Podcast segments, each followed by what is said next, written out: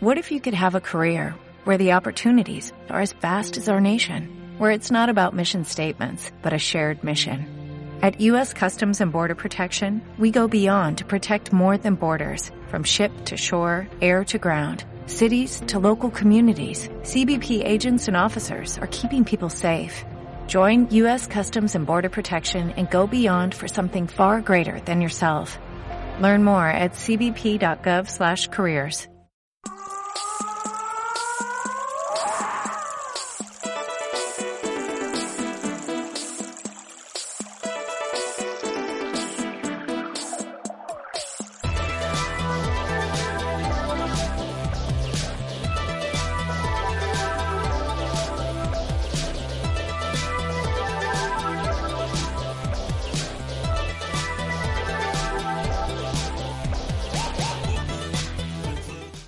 tardes a todos y bienvenidos a Ojos de Oriental. En el programa de hoy os vamos a proponer eh, viajar. Ahora que ya por fin parece que se puede viajar más o menos libremente a la mayor parte de los lugares del mundo, de nuevo os vamos a llevar de nuevo de viaje, os vamos a proponer algunos viajes. Es cierto que muchos, bueno, no muchos, un par de lugares de los que os vamos a proponer todavía no son accesibles actualmente por el tema de, de las restricciones de COVID y de pandemia y demás, pero todos los demás sí que son accesibles ya, ¿no? Pero hoy nos vamos a centrar en esta propuesta que siempre nos gusta haceros de viajes, nos vamos a centrar en un aspecto muy concreto. Nos vamos a centrar en templos, en templos, pero en templos un poco particulares, un poco especiales, eh, que aunan no solo belleza artística, belleza mm, arquitectónica, belleza escultórica y demás, ¿no? Sino que también tienen un componente que les hace diferentes a muchos otros templos y que los convierte en bastante particulares por las creencias que construyen estos templos, por su contenido, por lo que tienen en su interior, por la forma, por algo. Bueno, tienen algo, todos estos templos, algo interesante, algo que les convierte en lugares tremendamente particulares y a la vez, por supuesto, tremendamente interesantes y, bueno, que merecen mucho, mucho la pena conocer y hacerles una visita, ¿no? Porque son tremendamente, como os digo, muy interesantes y muy, en general, muy bonitos, muy bellos, ¿no? Vamos a conocer algunos de estos templos repartidos por varios países de Asia que vamos a recorrer esta tarde y yo os voy a hablar, ¿no? Os voy a hacer una introducción, os voy a llevar hasta allí y si a vosotros os apetece, eh, cuando podáis, cuando se pueda, o, cuando tengáis ocasión visitarlo, pues eh, aquí tenéis algunos datos de estos lugares que quizá algunos conocéis, otros posiblemente no, ¿no? Pero bueno, siempre es interesante proponer y que podáis conocer lugares nuevos y de gran interés, como digo, de los como los que voy a hablar esta tarde y voy a compartir con todos vosotros. Así que nada, vamos a empezar. Vamos ahora en primer lugar, como siempre, a conocer las noticias que llegan desde Asia estos últimos días. Yo soy David Gómez un placer estar con vosotros en Ojos de Oriental.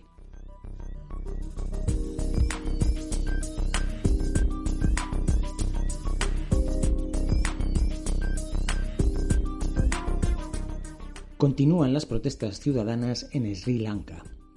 La situación en el país asiático se está convirtiendo en insostenible para la población debido a la crisis económica y de productos básicos que lleva viviendo el país ya varios meses. Los últimos enfrentamientos entre cuerpos de seguridad y manifestantes han tenido lugar este fin de semana en diversas gasolineras, lugares que se han convertido en epicentros de la tensión. La escasez de combustible y de gas para uso en los hogares hace que diariamente haya grandes colas en las gasolineras del país por parte de la población desesperada por conseguir gasolina o gas. El gobierno de Sri Lanka ha pedido a la población eh, que deje de acudir perdón, a las gasolineras en los próximos días para dar tiempo a poder llevar a cabo una reposición tras llegar a diversos acuerdos con empresas petroleras rusas.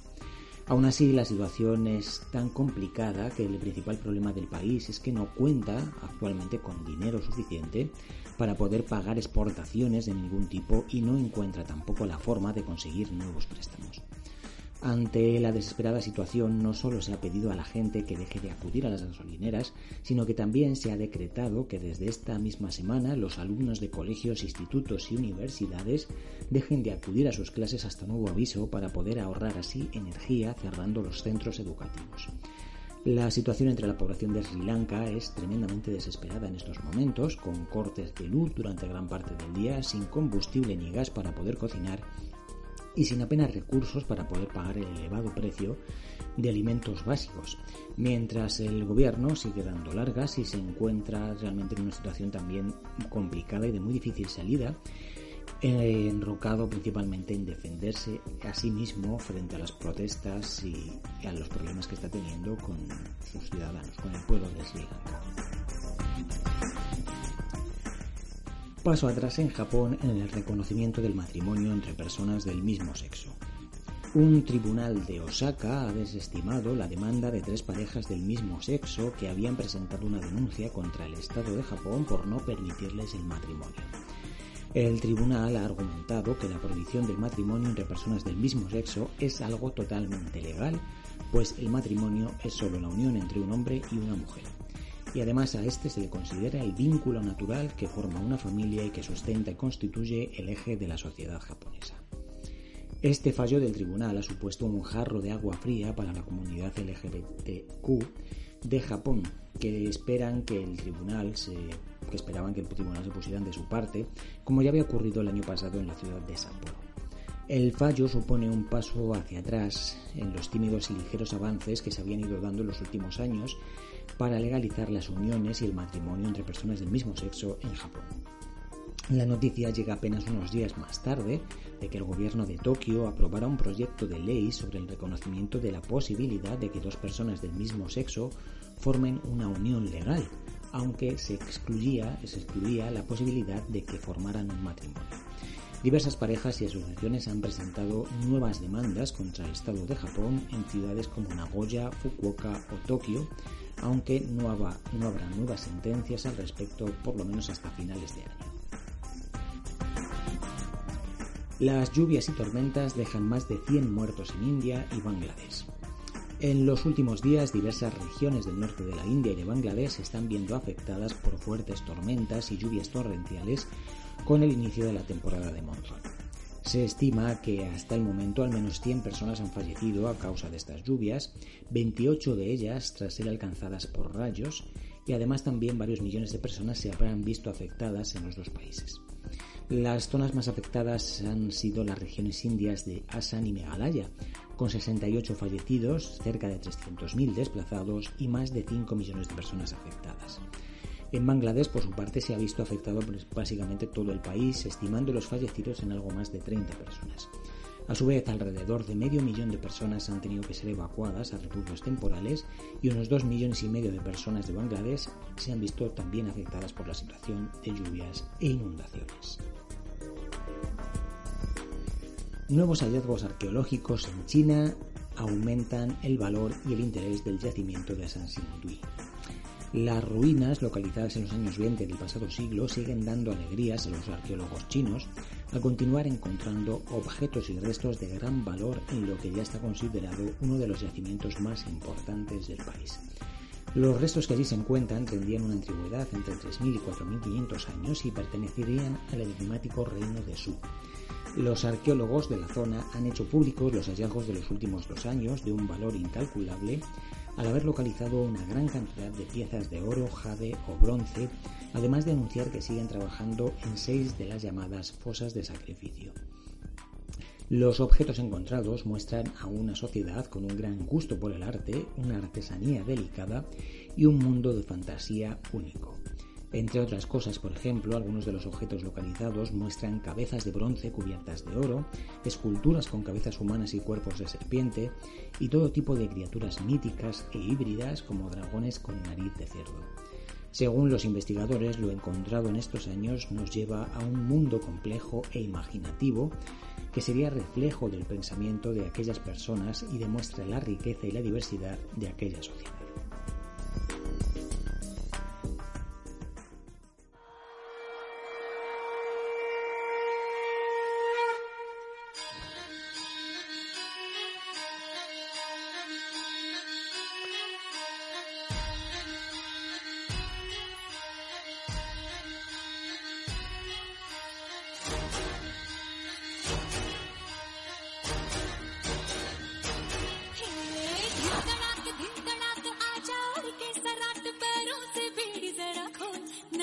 संग ढोल बाजे ढोल बाजे धाय धाय धम धम धाय नगार संग ढोल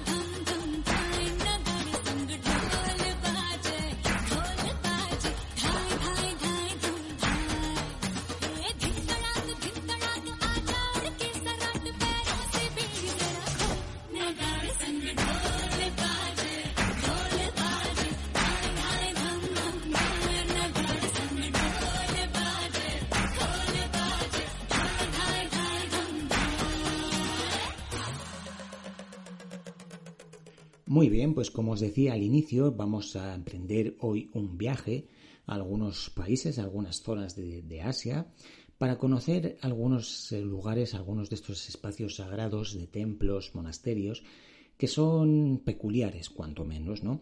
Que se han ido ganando la fama, algunos se han hecho tremendamente famosos, otros, bueno, creo que la mayoría de los que vamos a hablar hoy son bastante desconocidos, menos el primero del que os voy a hablar ahora, pero que, como os digo, algunos se han hecho famosos, otros, bueno, están por ahí, pero entran dentro de las particularidades o peculiaridades que, bueno, que un buen viajero que se precie no puede dejar pasar, ¿no? Si quiere conocer de verdad eh, a las sociedades a las que visita, los lugares a los que visita, quiere conocer, a profundizar un poco más en ellos, ¿no?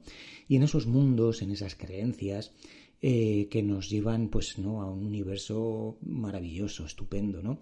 En donde hay una gran diversidad una gran variedad de bueno, elementos, eh, creencias, eh, formas de vida, ¿no? Y que están representadas en muchos de estos templos tan particulares de los que os voy a hablar hoy eh, en este programa. ¿no? En primer lugar, nos vamos a ir hasta la India. La India, desde luego, que es un lugar que si queremos ver o visitar o buscar lugares particulares, mm, no cabe duda de que está repleto de ellos, ¿no?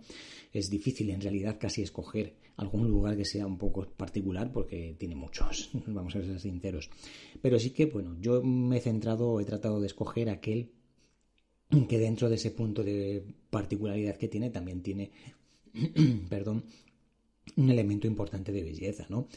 Porque, bueno, tenemos templos, por ejemplo, hablando de templos, tenemos templos, el famoso templo de las ratas, por ejemplo, ¿no? Que está poblado por miles y miles de ratas y, que son adoradas, eh, por ponernos un ejemplo de cosas peculiares, ¿no? Pero quizás sí que es cierto que no, no acaba de tener esa belleza o esa importancia que sí que tiene el templo o la zona de templos que os he seleccionado hoy. El templo del que os voy a hablar o de la zona de templos que os voy a hablar es, se llama, se conoce como Cayurao eh, quizá por el nombre no lo reconozcáis, pero en cuanto empiece a hablar ahora un poquito de lo que contienen estos templos, posiblemente sí que sepáis ya de qué estamos hablando, de qué os estoy hablando, ¿no? Cayurao es un, bueno, es un complejo, en realidad, un complejo de templos bastante particular. Se estima que fueron más o menos todos creados entre el siglo IX y el siglo XI-XII, aproximadamente. Eh, y han permanecido durante muchos, muchos años, muchos incluso siglos ocultos, porque están en una zona de, jungla, de selva, mm, en donde, bueno, permanecieron casi tapados, escondidos al mundo, ¿no? Allí, bueno, la gente, los pobladores locales y demás, y que sabían que estaban allí, pero permanecieron durante, como os digo, mucho, mucho tiempo prácticamente olvidados, ¿no? Simplemente como curiosidad, no viene no viene, digamos, dentro de la cuestión, pero creo que es interesante también, ¿no? Pues el hecho de que Cayurao, la zona de Cayurao, es la zona que aparece como, bueno, el, el escenario, más o menos, ese entorno es el escenario del famoso libro de la selva, para que nos hagamos una idea del entorno del que estamos hablando, ¿no? Pero bueno, los templos de Kajura, como os digo, son un complejo de templos que aún a día de hoy no acaba de estar muy claro por qué estaban decorados como estaban decorados, es decir, por qué tienen las decoraciones que tienen, ¿no? Son templos imponentes, son templos con una fuerza arquitectónica tremenda, todo es construido sobre una especie de base pedestal en la que se levantan estos templos, ¿no? Eh, los hay más pequeñitos, los hay más grandes. A día de hoy se estima que se conservan aproximadamente unos 22 más o menos y se estima que el total de templos que pudo haber habido en aquel lugar eh, una vez concluida su, construcción allá por el siglo XI-XII, pudo alcanzar los 80 templos. Así que bueno, estamos hablando de un complejo importantísimo, como veis, ¿no? Eh, lo que le hace peculiar o lo que le hace famoso, lo que por lo que seguramente vais a reconocer este lugar es por los relieves que tiene, ¿no? Unos relieves riquísimos, estupendos y maravillosos, de una calidad brutal. Eh, pero que bueno, tiene una gran variedad de relieves, pero aquellos que le han hecho famoso son los relieves que se conocen o que se han dado a conocer como los relieves del Kama Sutra, ¿no? Porque son relieves, son escenas eróticas, básicamente, ¿no? De parejas, de personas teniendo relaciones sexuales de forma totalmente explícita, ¿no? Y están allí en las esculturas, en los relieves de estos templos, en, muchos de ellos nos encontramos con estas escenas eróticas. Y como os digo, seguramente que en cuanto os he dicho esto ya tenéis eh, la idea, ya sabéis de qué estoy hablando, ¿no? De qué lugares estoy hablando. Seguro que habéis visto alguna vez alguna foto, algún reportaje y demás, ¿no? Pero bueno, eso es lo que le ha dado la fama, ¿no? Todas estas, eh, bueno, todas estas esculturas tan explícitas que están en un recinto sagrado y que no suele ser, desde luego, lo habitual, ni en India ni en ningún otro lugar, ¿no? Entonces, bueno, siempre se les ha buscado mucho eh, el significado, como os decía, ¿no? Y no acaba de estar muy claro. Hay quien considera que precisamente son eso, ¿no? Son escenas del Kama Sutra que se plantaron en estos templos, se esculpieron en estos templos para educar a, las, a los jóvenes. Eh, pero bueno, también hay otras interpretaciones. Hay quien considera que, que formaba parte de, de la cultura, digámoslo así, de aquella de aquella dinastía que entonces reinaba en esta zona de la India, que era una parte que consideraban eh, eh, que tenía mucha importancia dentro de la vida diaria. Eh, también hay quien dice que tiene una interpretación y es que funcionaban de alguna forma como símbolos protectores, ¿no? Estas escenas eróticas lo que hacían eran, eran una pura superstición, consideraban que el poner o el, o el esculpir a, a personas, a seres humanos, manteniendo relaciones sexuales, protegía estos templos de los maleficios, de, de, la ira de los dioses, los protegía de las tormentas, de los rayos y de todas estas cosas, ¿no? Bueno, es un mundo, como os digo, interesante, ¿no? Pero muy difícil de interpretar, no está muy claro, o sea, son todo elucubraciones, pero no acaba de estar muy claro el significado real de por qué se hicieron tantos relieves eh, tan explícitos en estos lugares, ¿no? Eh, además con todo tipo de formas, con todo tipo de posiciones. De hecho, por eso se han, hecho tan famosos, ¿no? Por la inmensa diversidad, porque representa muy bien es el, famoso Kama Sutra, ¿no? Por la inmensa cantidad y diversidad de actos, de formas, de, de posiciones en las que en las que aparecen esculpidos las parejas de, humanos manteniendo relaciones sexuales, ¿no? Entonces, bueno, es una de las cosas, como os digo, que le ha hecho famoso y lo que le convierte en un lugar muy peculiar, ¿no? Desde luego y único en el mundo, pero bueno, no solo es eso, ¿no? Como os decía, además de todo esto, estamos hablando de un complejo eh, de templos tremendamente espectacular, arquitectónicamente son maravillosos y luego, además de estas esculturas, tiene una gran eh, un gran discurso iconográfico más allá de ellos, en los que mm, tenemos escenas cotidianas de la vida cotidiana de, aquella gente, de aquella época, escenas de músicos, escenas de animales, eh, escenas eh, de mujeres bailarinas, eh, tenemos, por supuesto, símbolos geométricos y demás, ¿no? Hay una inmensa riqueza de, elementos eh, escultóricos porque todos los templos, además, están cubiertos en su exterior por relieves, es decir, es una absoluta procura, es una absoluta artísticamente, o sea, tiene un valor más allá de, lo anecdótico, digamos, o de lo o de lo iconográfico que es importante, tienen un valor en general brutal, ¿no? Artísticamente hablando, porque son únicos absolutamente en el mundo, de verdad, más allá de la cuestión erótica que nos encontramos en las paredes. Eh, su valor artístico es inmenso y lo sigue siendo. De hecho, bueno, está considerado patrimonio mundial. Eh, a día de hoy, la verdad que la zona está bastante cuidada, todo el complejo de Trempos principal. Hay diferentes complejos a lo largo del, de Cayurao, a lo largo de la población. El principal, el complejo principal, digamos que está tremendamente cuidado, con unos jardines estupendamente cuidados y da, la verdad que da gusto pasear por allí y, perderse por esos templos, ¿no? Luego, una vez fuera del recinto, por diversas zonas de la ciudad, nos podemos encontrar con otras zonas en las que también hay templos.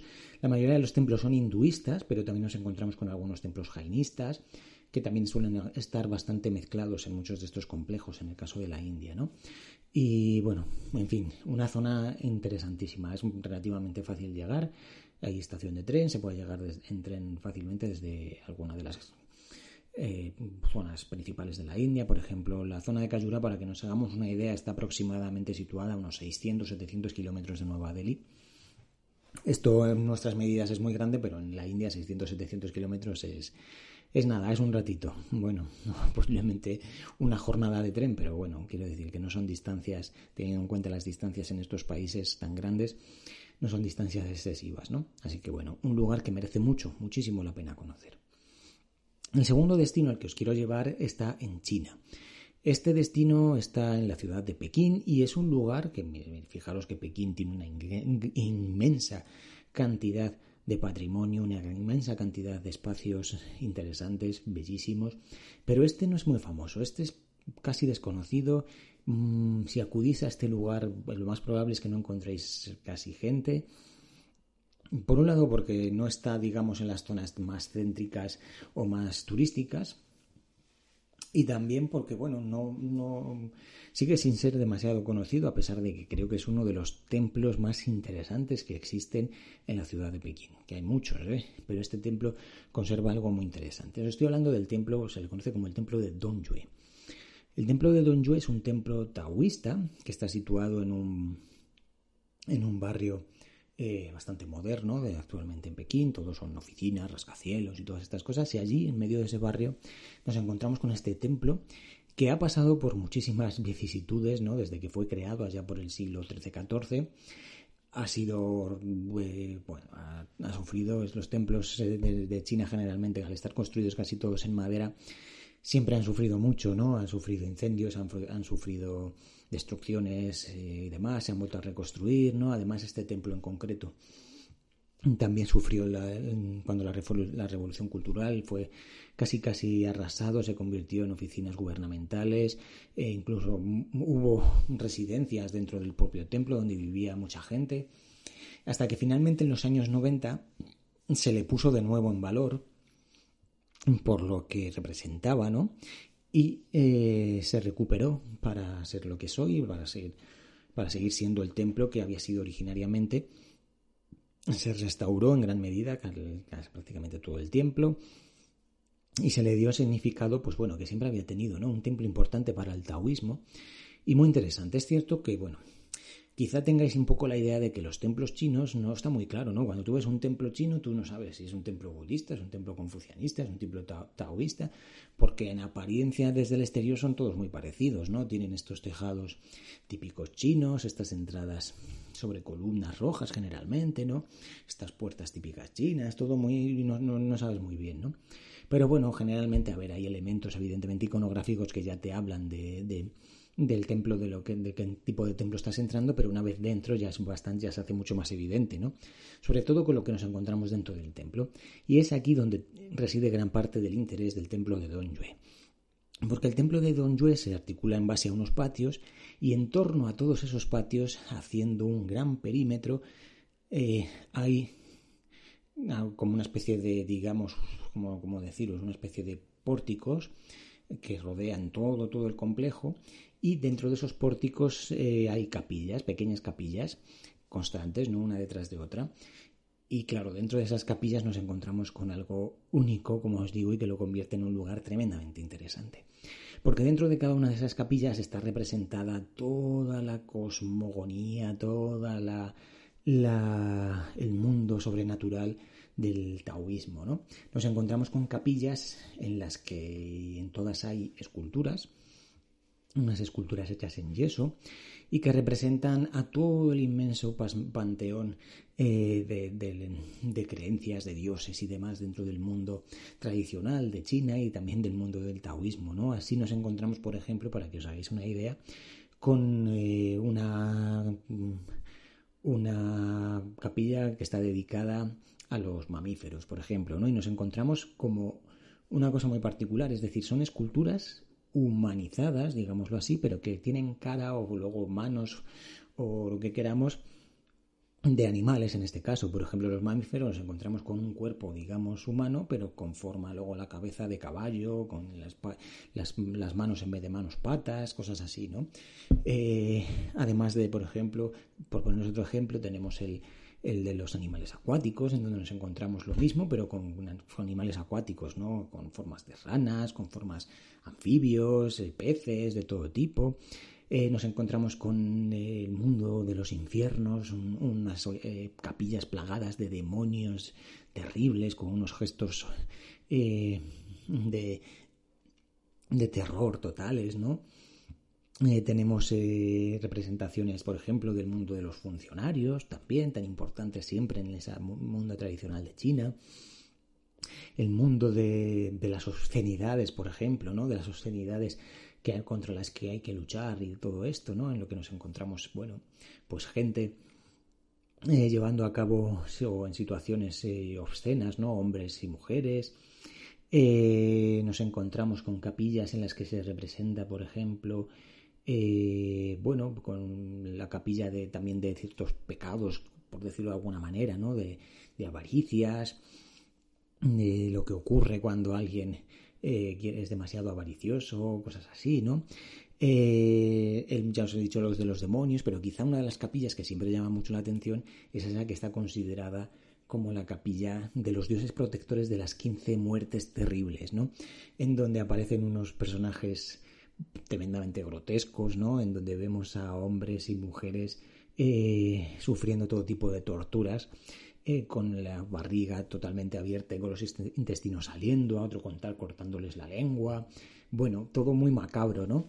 Y, el templo está totalmente, como os digo, recorrido por estas espectaculares eh, capillas que lo convierten en un lugar tremendísimamente interesante, iconográficamente potentísimo y que, como os digo, no es muy turístico, no, está muy, no es muy conocido, pero que es un lugar que yo creo que si queréis adentraros dentro del mundo de la China tradicional, dentro del mundo del taoísmo, es posiblemente el mejor lugar que existe en China para adentrarnos en ese mundo, porque bueno, estas esculturas y todas estas capillas, como os digo, son tremendamente interesantes. Más allá de eso, lo que es el templo en sí mismo, es un templo muy bonito también, muy agradable, eh, muy bien, luego ya eh, mm, reestructurado. Eh, eh, una vez que, se decidió volver a convertir en templo y demás, la restauración que se hizo fue, ha sido bastante buena y el templo pues merece mucho la pena. La verdad que es un sitio muy agradable y además de esto, pues lo que os digo, ¿no? Tiene esta particularidad que lo convierte en un lugar interesantísimo. Muy bien, ahora vamos a dar un salto y nos vamos hasta Vietnam, porque allí en Vietnam tenemos un lugar tremendamente particular que, bueno, pues llama también mucho la atención. Es un templo muy particular. Es el templo de una religión de la que ya os he hablado alguna vez aquí, del caudaísmo, una religión muy también particular, digamos, ¿no? que se creó a principios del siglo XX, que reúne prácticamente todas las religiones en una y que además incluye dentro de las creencias y de las, del santoral, digamos, de la propia religión, a todos aquellos hombres y mujeres que a lo largo de la historia han sido importantes por diversos motivos. Para que nos hagamos una idea, incluye, por ejemplo, dentro de, de su mundo de santos y demás, a personajes como Shakespeare, a personajes como Julio César, personajes como Lenin, por ejemplo, ¿no? Eh, de hecho, de entre los, los tres grandes mm, santos de, de, o dioses casi de, esta, de esta religión se encuentra un, profesor eh, vietnamita muy famoso. Eh, tenemos a Víctor Hugo, el escritor francés, y a Sun Yat-sen, el bueno, político famoso China, de, China, ¿no? del, del movimiento nacionalista chino. Eh, bueno, es muy particular, ¿no? Como os digo, es un mundo de creencias. Si queréis ver, no voy a meterme mucho en la, cuestión de, la, de, lo, de que es la religión en sí misma, porque tenéis buceáis un poco y encontraréis un programa en el que hablamos de ello, hablamos del caudaísmo. Aquí voy a detenerme principalmente en el templo, en el templo de, esta religión, en el templo que se encuentra en la localidad de Tainín, no muy lejos de Ho Chi Minh, y que es también tremendamente particular, como no podía ser menos de una religión tan particular, ¿no?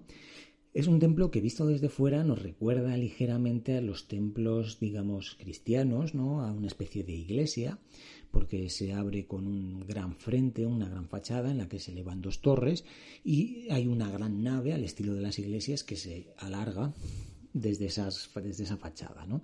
Pero claro, empezamos a ver, nos podemos a ver detalles que no, pues, pues no es muy diferente, ¿no? Por primero porque es tremendamente colorista, está repita de pintada en amarillos llamativos, en rojos, y también porque tiene una iconografía muy particular, es decir, nos encontramos con, con elementos de estos santos, ¿no? Eh, los profetas para ellos son todos, es decir, en la misma religión se incluye como profeta a Jesús, a Mahoma, a Buda, a todo lo que nos podemos imaginar y aparecen por allí representados también todos juntos. En, eh, esto, ¿no? Y el gran símbolo, el símbolo principal de la religión, que es una especie de ojo que se asoma a través de un triángulo eh, y que está también representado en el frontal, ¿no? Eh, bueno, eso es muy particular, muy estéticamente chocante por la cantidad y por la mezcla brutal de elementos de diferentes religiones, religiones y personajes, ¿no? Porque luego, bueno, nos adentramos dentro en función, bueno, tiene varias puertas, en función de, de si eres sacerdote o eres creyente o eres visitante, tienes que entrar por una puerta por otra, por los significados, pero luego lo que nos encontramos dentro es una especie de sala bastante, digamos, en un primer vistazo lo mismo, una sala bastante vacía, digamos, ¿no? Como una nave inmensa, gigante, en la que no hay mucho, pero igual si nos ponemos a detener, de repente nos encontramos con un que está casi toda decorada con vidrieras que tienen este símbolo que os decía del triángulo con el ojo. Aparecen los tres grandes santos que os comentaba antes, Víctor Hugo y demás, ¿no? Representados. Eh, además de esto, la sala, esta sala inmensa eh, bastante diáfana, se levanta o se sostiene sobre columnas, unas columnas eh, casi al estilo de las columnas salomónicas, estas que son así, no sé si tenéis en mente las columnas salomónicas barrocas, son las columnas, por ejemplo, que nos encontramos en San Pedro del Vaticano, que son así, hacen como como, como no sé cómo decirlo, imaginaos unos tirabuzones del pelo, ¿no? Pues algo así.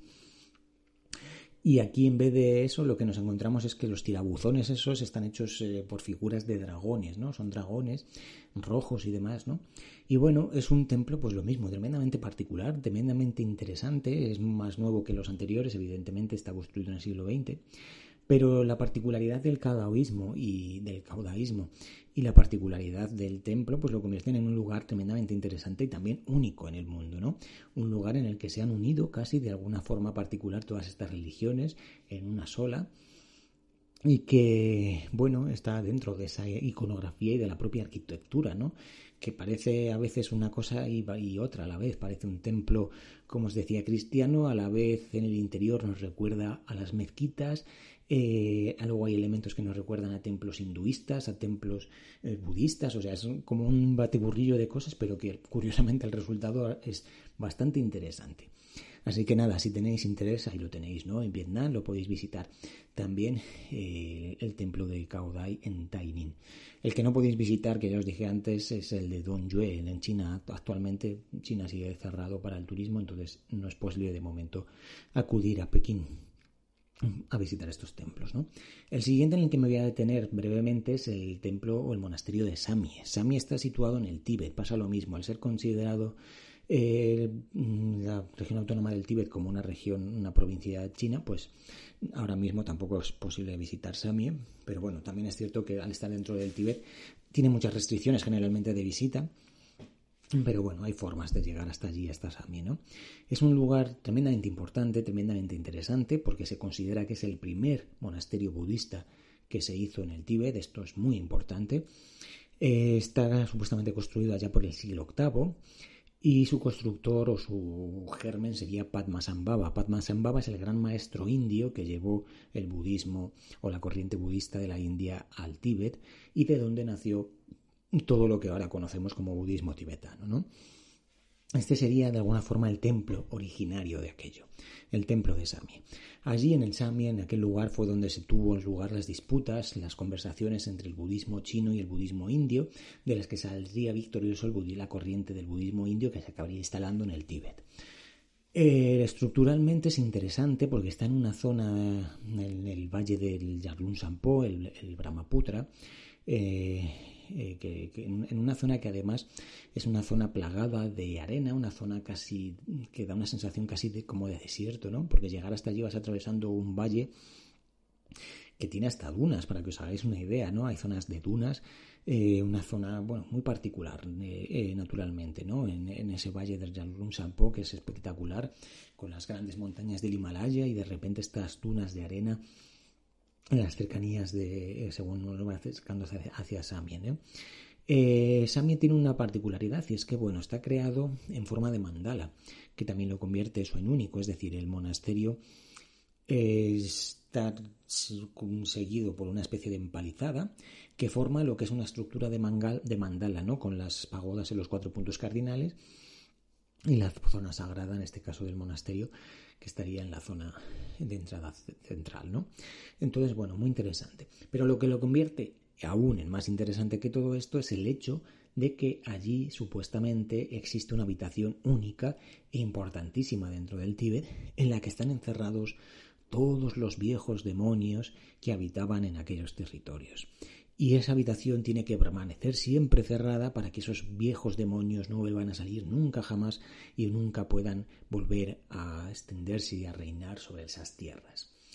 Eh, supuestamente en aquellos años Padmasambhava fue el gran vencedor de aquellos demonios, consiguió coger a todos aquellos demonios y meterlos dentro de aquella habitación y de hecho se considera a día de hoy que si esos demonios eh, alguien entra en esa habitación, esos demonios salen de esa habitación y demás, eh, significa que alguien que haya entrado, alguien que, haya presenciado aquello es una persona que va a morir.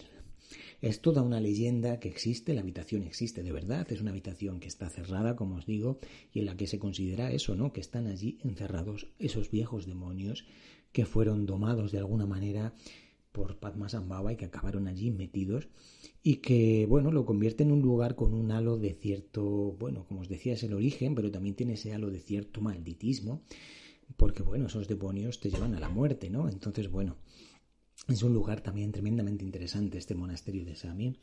Difícil de llegar a él, evidentemente, pero que eh, una vez que se pueda volver a viajar al territorio chino y demás, pues bueno, a través de consiguiendo diversos permisos y demás se puede llegar hasta el monasterio de Sami en la región autónoma tibetana y que, bueno, seguro que no os va a decepcionar tampoco en absoluto.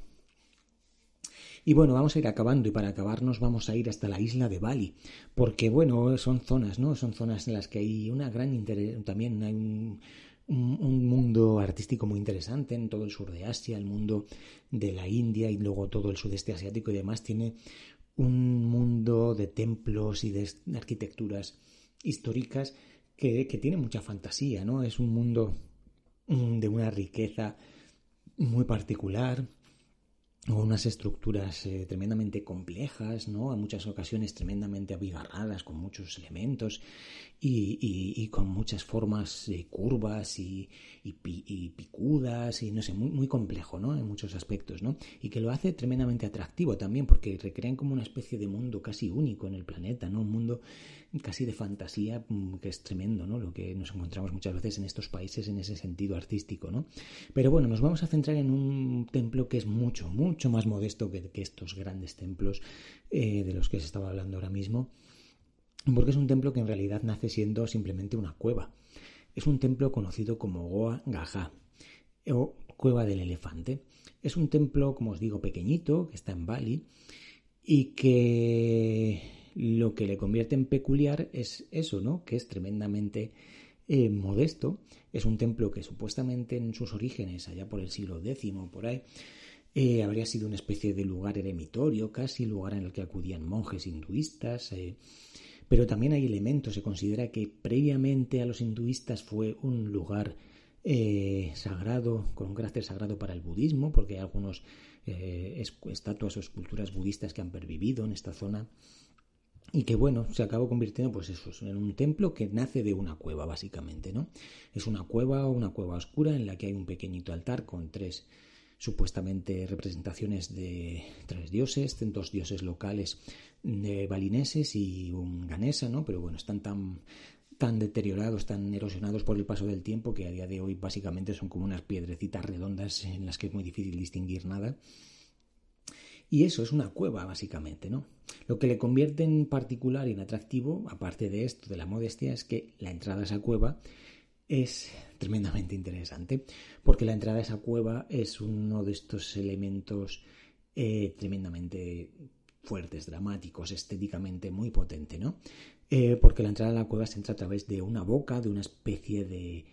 no se sabe muy bien qué es, ¿no? De de demonio, de, no se sabe muy bien qué es, ¿no? Que forman un grupo escultórico gigante eh, en donde aparece esto, unos ojos eh, que se salen, ¿no? Y una boca inmensa abierta, unas fauces inmensas abiertas que suponen la entrada a la cueva.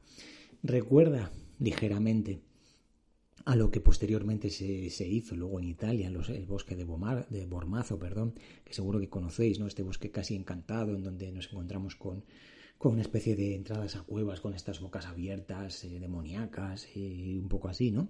Pues es algo así, pero bueno, digamos un poco más eh, originario en este caso, ¿no?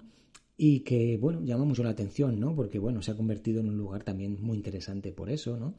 Por lo que representa, y luego en torno a, a esta cueva se ha ido creciendo un poco lo que es el templo, con unas pequeñas piscinas rituales típicas de los templos balineses, en los que se hacen las pujas y todas estas cosas y todo rodeado por la inmensa eh, bueno por la inmensa eh, jungla ¿no? que, que, hay en estos, en estos parajes ¿no?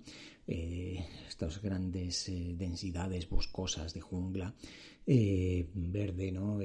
tropical que casi, casi ves una foto y ya te da los sudores estos de, de, estos, de este tipo de lugares, esta sensación de humedad brutal y muy potente, ¿no?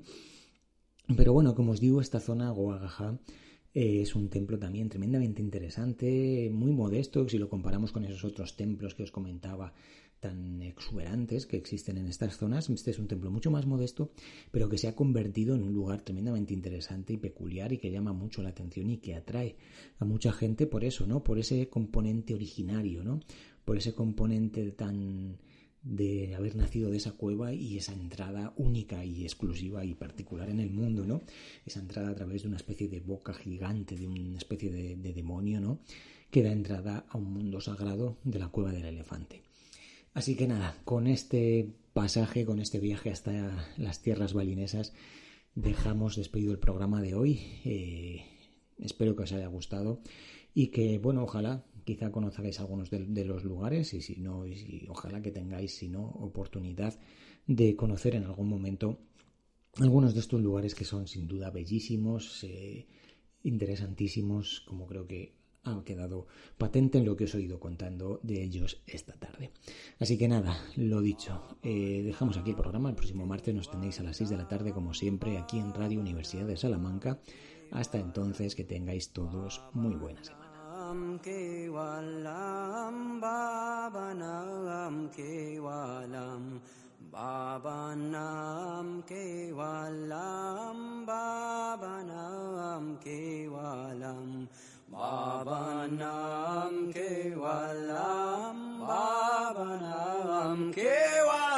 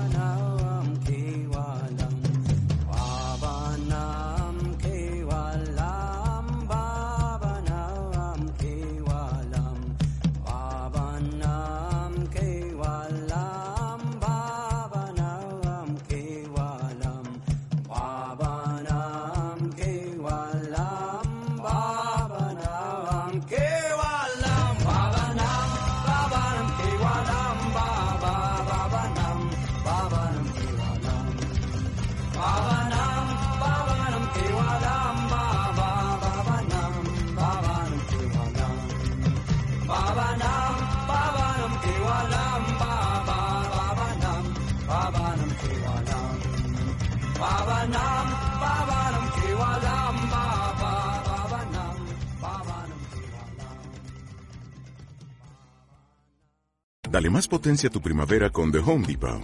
Obtén una potencia similar a la de la gasolina para podar, recortar y soplar con el sistema OnePlus de 18 voltios de Ryobi desde solo 89 dólares. Potencia para podar un tercio de un acre con una carga. Potencia para recortar el césped que dura hasta dos horas. Y fuerza de soplado de 110 millas por hora. Todo con una batería intercambiable. Llévate el sistema inalámbrico OnePlus de 18 voltios de Ryobi. Solo en The Home Depot. Haces más. Logras más.